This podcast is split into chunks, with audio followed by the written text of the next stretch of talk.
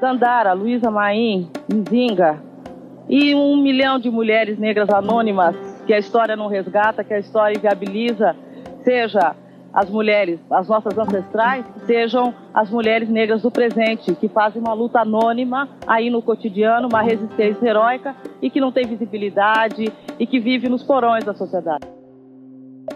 Quem deu esse papo reto aí foi Sueli Carneiro, era 1988, ano em que aconteceu um monte de coisa. A Constituição Cidadã foi promulgada e ativistas do movimento negro conseguiram fazer com que o racismo passasse a ser considerado um crime no texto da Constituição. Sueli Carneiro fez parte desse processo. Aliás, em 88 a abolição completou 100 anos e pouco tinha mudado. Então, o movimento negro ocupou as ruas. E também foi neste ano que Sueli fundou o GLEDES, Instituto da Mulher Negra, com foco na defesa das mulheres negras negras e na luta antirracista do Brasil. Guiledés é uma organização que nós criamos em 1988, como eu já disse, uma organização de mulheres negras que nasce com o propósito de ser um instrumento político que desse voz e a possibilidade de posicionamento político para as mulheres negras. Quando a gente surge, nós fomos igualmente rechaçadas pelas feministas brancas e pelo movimento negro. E por quê? Ambos nos acusavam de divisionismo da luta das mulheres ou da luta dos negros. Mas a gente emerge exatamente pela experiência acumulada de não ver as nossas agendas, as nossas pautas reconhecidas devidamente nesses dois movimentos sociais.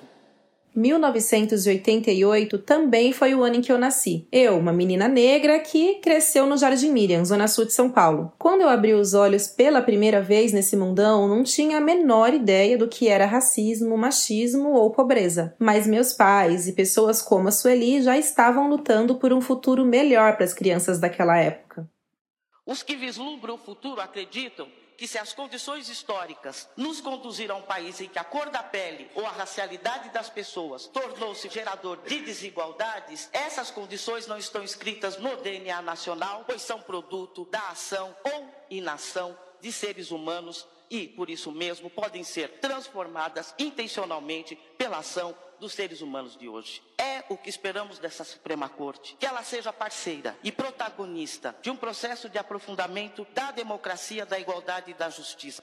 Olha aí a Sueli Carneiro de novo. Dessa vez, ela falava em uma audiência pública sobre cotas raciais no ensino superior. Era o dia 4 de março de 2010, no Supremo Tribunal Federal. Se não tivéssemos na nossa história pessoas como Sueli, talvez você não estivesse me ouvindo agora. E talvez o Nós Mulheres da Periferia nem existisse. O Nós é formado por mulheres negras e brancas, todas periféricas, que acessaram a universidade pelo sistema de cotas, raciais ou sociais, ou então acessaram a universidade pública e para nós, não existe feminismo sem antirracismo. O feminismo negro é o nosso guia. O Nós Mulheres da Periferia é, sem dúvidas, resultado dos passos de Sueli Carneiro.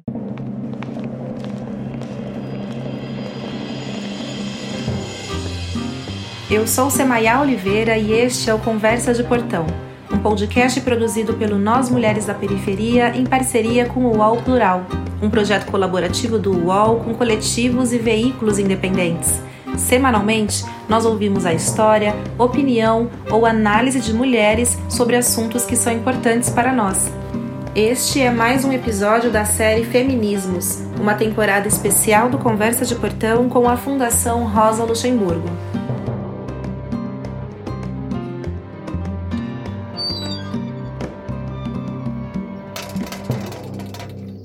Hoje o nosso episódio é sobre Sueli Carneiro, mas não falaremos com ela, mas sim com mulheres que já pegaram o seu bastão, como ela mesma diz. Uma das mulheres que aceitou essa jornada foi a jornalista e escritora Bianca Santana. Ela é autora do livro Continuo Preta: A Vida de Sueli Carneiro, lançado recentemente pela Companhia das Letras. Ela é uma indignada com injustiças. Qualquer forma de injustiça deixa a Sueli Carneiro indignada e ela sente como se ela tivesse uma obrigação de pegar a sua espada de algum para corrigir aquela injustiça. Então, se a gente vive num país em que mulheres e a população negra vivem uma situação permanente de opressão e injustiça, ela pega a espada dela para combater essa situação. E isso se renova a cada notícia, a cada massacre, a cada revolta que a gente sente, que muitas pessoas se frustram, ficam prostradas e não querem mais fazer nada. Isso, essa indignação mobiliza Sueli Carneiro a agir. Mas essa é a minha leitura sobre Sueli Carneiro. sempre é bom reafirmar, né? A Bianca diz que, abre aspas, é sempre bom reafirmar, fecha aspas, porque o livro é a perspectiva da jornalista sobre a biografia da filósofa. Bianca mergulhou fundo na história de Sueli e trouxe para as páginas não só dimensões da luta política, mas aspectos de vida que poucas de nós conhecem.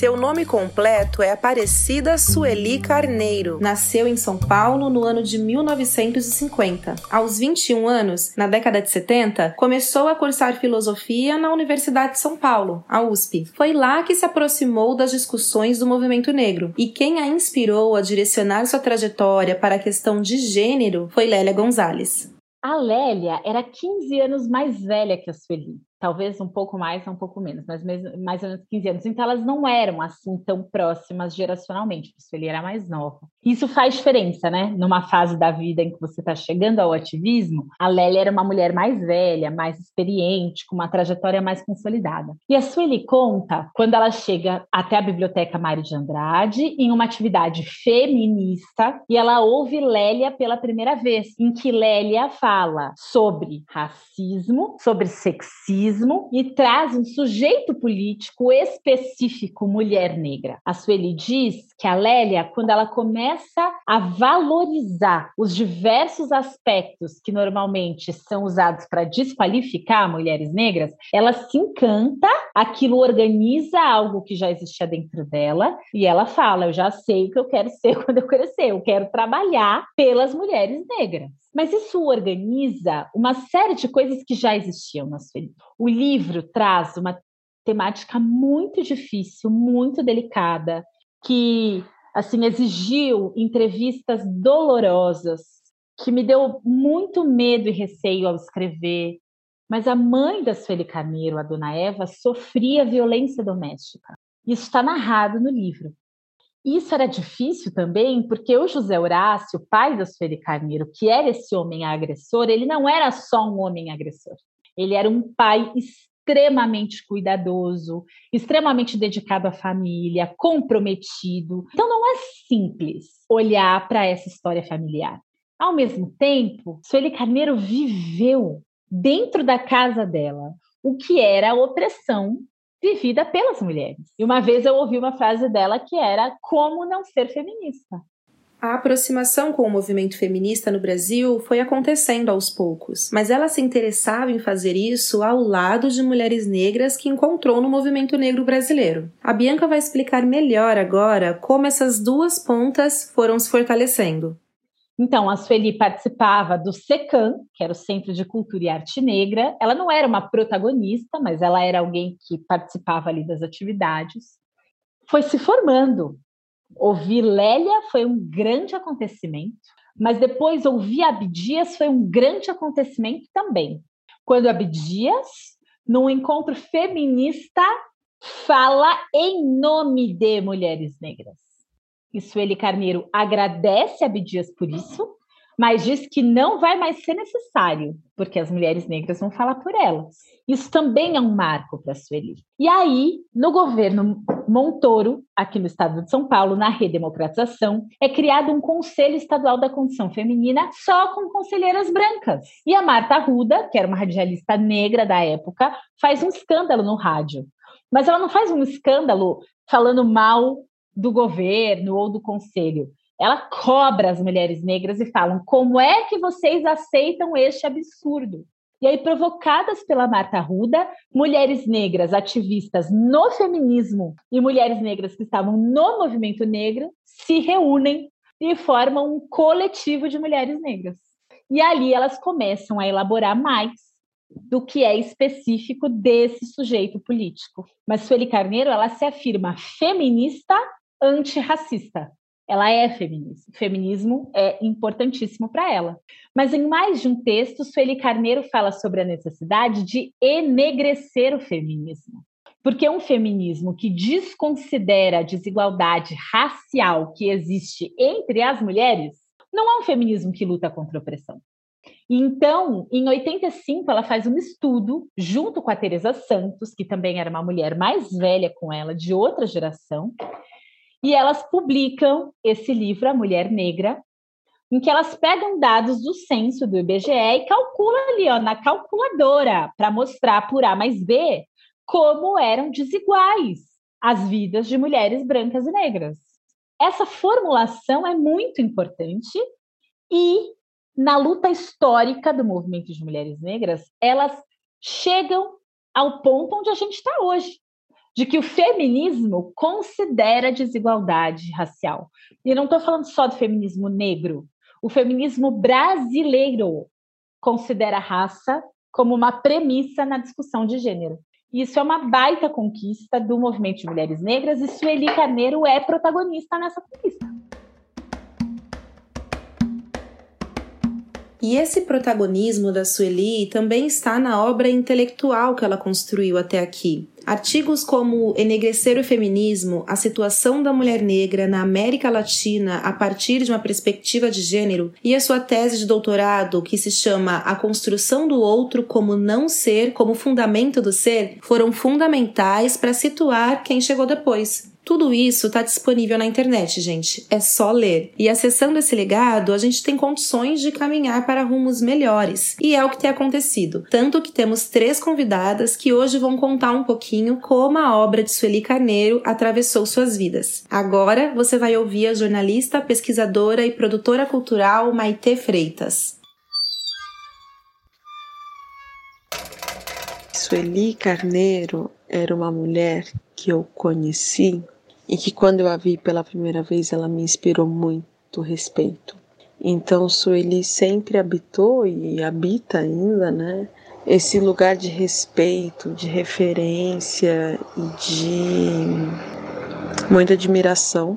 Mas eu tive a oportunidade de estar com Sueli em algumas vezes, todas as vezes eu tinha muito receio de até de olhar nos olhos dela, porque para mim tinha uma coisa realmente de muito respeito e eu pensava, não posso é, eu não quero que ela me note, mas eu quero notar ela, né? Quero sempre observar ela. E quando eu estive com, na presença dela, gravando Empoderadas, é, foi muito bonito, assim, ver quanto Sueli é generosa e, em receber nós que somos mais jovens, de contar a sua história, de contar suas experiências e nos falar sobre a luta e de mostrar, né, que esse caminho é um caminho que realmente já está aberto e que nós somos continuidade e que ela é continuidade de um caminho que já foi aberto antes.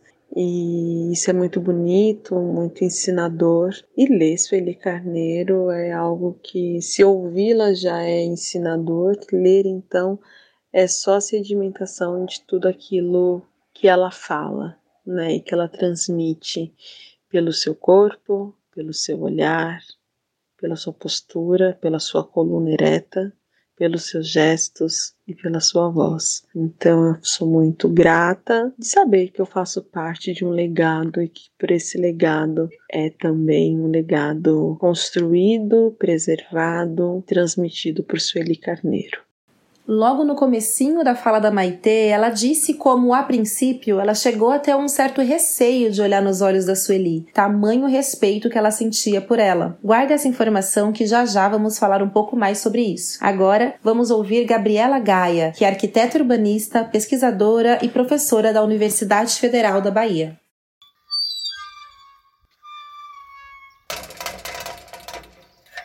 A obra da Sueli para mim é importante por muitos motivos. Né? Talvez o primeiro deles seja apenas por ele existir. Né? Num país onde se mata um jovem negro a cada 23 minutos, né? um país com histórico racista, classista, sexista, patriarcal, colonial como o nosso, existir sendo uma mulher negra né, que produz reflexão crítica e coloca a público essas suas reflexões, esses seus pensamentos, né, a sua vida imbuída em gestos e movimentos em prol da causa negra, das mulheres negras é de uma importância ímpar, assim, né? Ela constrói um chão para que a minha geração, por exemplo, possa pisar. Além disso já ser enorme, isso já ser grande, isso já coloca essa, essa existência em um lugar radicalmente vital, literalmente vital. É toda a reflexão também, o pensamento que ela produz são extremamente caros, sobretudo para as vidas negras no Brasil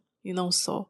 Né? Então, pensando a tese dela, né, onde ela constrói uma discussão sobre as políticas de vida e as políticas de morte, onde a branquitude é delegado o signo do vitalismo e para a população negra o signo da morte, a partir da negligência, daqueles que se escolhe salvar e daqueles que se deixa para morrer e como é que isso estrutura a nossa sociedade historicamente, como é que ele se sustenta a partir do racismo enquanto tecnologia, para mim é uma chave crucial para ler o mundo, ler o Brasil contemporâneo e pensá-lo a partir de perspectivas e de pontos de vistas que são próprios do nosso contexto nacional. E agora, você vai ouvir a jornalista e ativista Juliana Gonçalves, outra mulher que pegou o bastão da Sueli.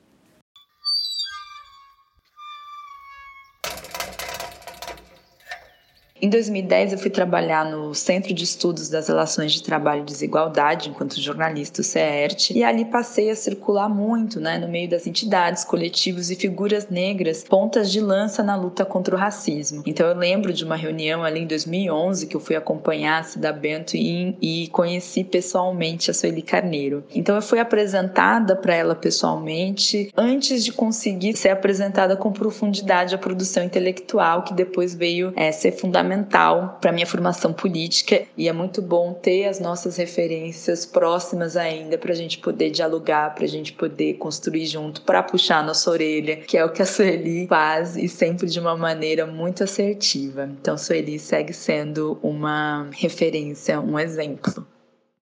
Bom, já deu para perceber que Sueli marcou muitas trajetórias, não é? E aliás, eu me lembro que em 2019 eu estive com ela em uma reunião junto com outras mulheres. E aí eu fui inventar de fazer a seguinte pergunta: Sueli, qual seria a chave para dialogar com as pessoas em um momento em que a gente vive um negacionismo tão forte? E ela me disse assim: Olha aí, sempre tem uma mais jovem querendo uma receita de bolo. Não tem receita de bolo. Todo mundo riu, inclusive eu. Porque sim, ela tem razão. Não tem receita de bolo. Mas logo na sequência, ela me respondeu e disse assim: O que a gente precisa é voltar a conquistar os corações e as mentes das pessoas. E eu levo essa mensagem até hoje. Então, mesmo com todo o receio que Sueli Carneiro pode causar, e mesmo com esses puxões de orelha, ela também tem um quê de aconchego. E eu acho que a gente vai encontrar mais sobre isso no livro que Bianca Santana escreveu. Minha intenção e só uma leitura pode me dizer se eu consegui alcançar essa intenção ou não, foi mostrar as múltiplas existências de Sueli Carneiro, como mãe, como mulher, como ativista, como intelectual, como amiga, como irmã, como filha. São dimensões múltiplas que às vezes parecem contraditórias, mas que mostram a complexidade do humano, e isso foi motivo de um embate com a Sueli em muitos momentos. Porque quando a gente falava sobre temas políticos, sobre história de luta de mulheres negras, quando eu perguntava, mas como elas tinham conseguido determinada vitória política, ela dizia, falava, dava os detalhes, organizava, dizia assim, com muita alegria, e virava um tratado, um, relato histórico do movimento de mulheres negras, que é maravilhoso, mas que não era a proposta do livro, porque esse é um aspecto da vida da Sueli Carneiro, existem muitos outros. E aí a Sueli falava, mas me interessa falar da luta, não me interessa falar do resto. Eu dizia, mas Sueli, para as pessoas lerem sobre a luta, e mais importante do que isso, para as pessoas acreditarem que elas também podem lutar, elas precisam conhecer outras dimensões da sua vida. Eu confesso que fiquei feliz quando soube que o livro traria esses aspectos. Sinto como se esses detalhes que a gente quase nunca conta também são muito importantes para atrair e conectar mais corações e mentes, assim como ouvir da Sueli um dia. Porque todo mundo se acha imperfeito, insuficiente, como eu vou fazer tudo ao mesmo tempo, mas não dá. Se eu vejo novela e futebol, como é que eu vou ser intelectual e ativista? E só contando a vida complexa de alguém que faz a luta de forma tão admirável, é que a gente consegue também fazer um convite para as pessoas, para elas também serem múltiplas e se realizarem plenamente, e serem ativistas do movimento negro com as suas contradições com as suas questões, com a sua humanidade. Então, isso era uma coisa que a gente sempre se esbarrava. Quando eu começava a entrar, assim, muitas perguntas de relações amorosas, por exemplo, ela falava, mas o que, que isso interessa? Mas isso não interessa a ninguém. Eu falei, como assim isso não interessa a ninguém, Sueli? Isso talvez seja o que mais interessa as pessoas, né? E ela, ela brincava assim, não, na a minha vida, é uma história de ativismo e luta. Mas entre uma luta e outra, eu comi um pouquinho, eu bebi um pouquinho, eu namorei um pouquinho. Eu, ótimo. Então a gente precisa trazer isso no livro. A gente conta no livro uma história que é a história da população negra brasileira, que é a história de luta do movimento de mulheres negras. Mas nessa luta precisa ter o comeu, viajou, namorou, viveu, né? Isso precisa estar no livro. E aí eu quis saber, né, gente, qual aspecto da vida da Sueli que talvez a gente não conheça tanto, mas que tá no livro. Tem uma palavra em norueguês que eu não vou saber pronunciar, obviamente, que é algo como koshlish. Tá errado, mas é por aí. Que é uma palavra que significa aconchegante, mas num sentido assim de quentinho. A Luanda, filha da Sueli, vive na Noruega. E quando a Sueli me contava como era a Noruega, ela dizia que uma das coisas que ela mais gostava de lá é que os noruegueses transformavam qualquer ambiente em kushlish, né? Ou algo que valha. Porque em todo lugar tinha uma mantinha quentinha, uma vela, um perfume, tudo bem discreto, sem nenhum exagero, mas muito aconchegante. E essa palavra me ajudou muito a entender a Sueli Carneiro. Então, ela não é assim de muitos amigos o tempo todo. É lógico que ela é também. A Sueli Carneiro sempre fez política, indo depois para a mesa do bar e tomando cerveja e comendo carne com as suas companheiras de luta. Ela é essa pessoa também. Mas ela gosta de estar em casa, com as coisas bonitas, tem uma elegância, tem uma sutileza e tem um aconchegante na Sueli Carneiro que de algum jeito hoje eu percebo até na voz dela. A Sueli tem uma voz acolhedora. A Sueli tem um tom que me lembra essa palavra. Mas entrando na casa dela, percebendo como para ela comer é uma coisa muito importante. E quando ela fala, por exemplo, de viajar para um lugar, ela fala da comida desse lugar e da vontade que ela tem de conhecer assim os melhores restaurantes de todos os lugares do mundo, tem esse tom na Sueli Carneiro que eu não imaginava antes de conhecê-la. Porque às vezes fica parecendo que alguém que faz ativismo e que está no front e que muitas vezes se coloca né, como uma mulher dura, firme, esse lado de aconchego não aparece com tanta evidência. Mas depois de conviver bastante com ela para o livro, hoje eu acho que está em tudo que ela faz. Até quando ela compra uma briga, tem um lugar de aconchego na forma como ela faz isso. Mas eu quero te dizer que eu acho, Bianca, que a maior ambição de todas e todos que somos combatentes de uma causa é que nos seja dada a honra de ficar no coração de nossa gente, especialmente das mais jovens, especialmente daquelas e daqueles tocados pela responsabilidade de serem continuidade de nossas lutas.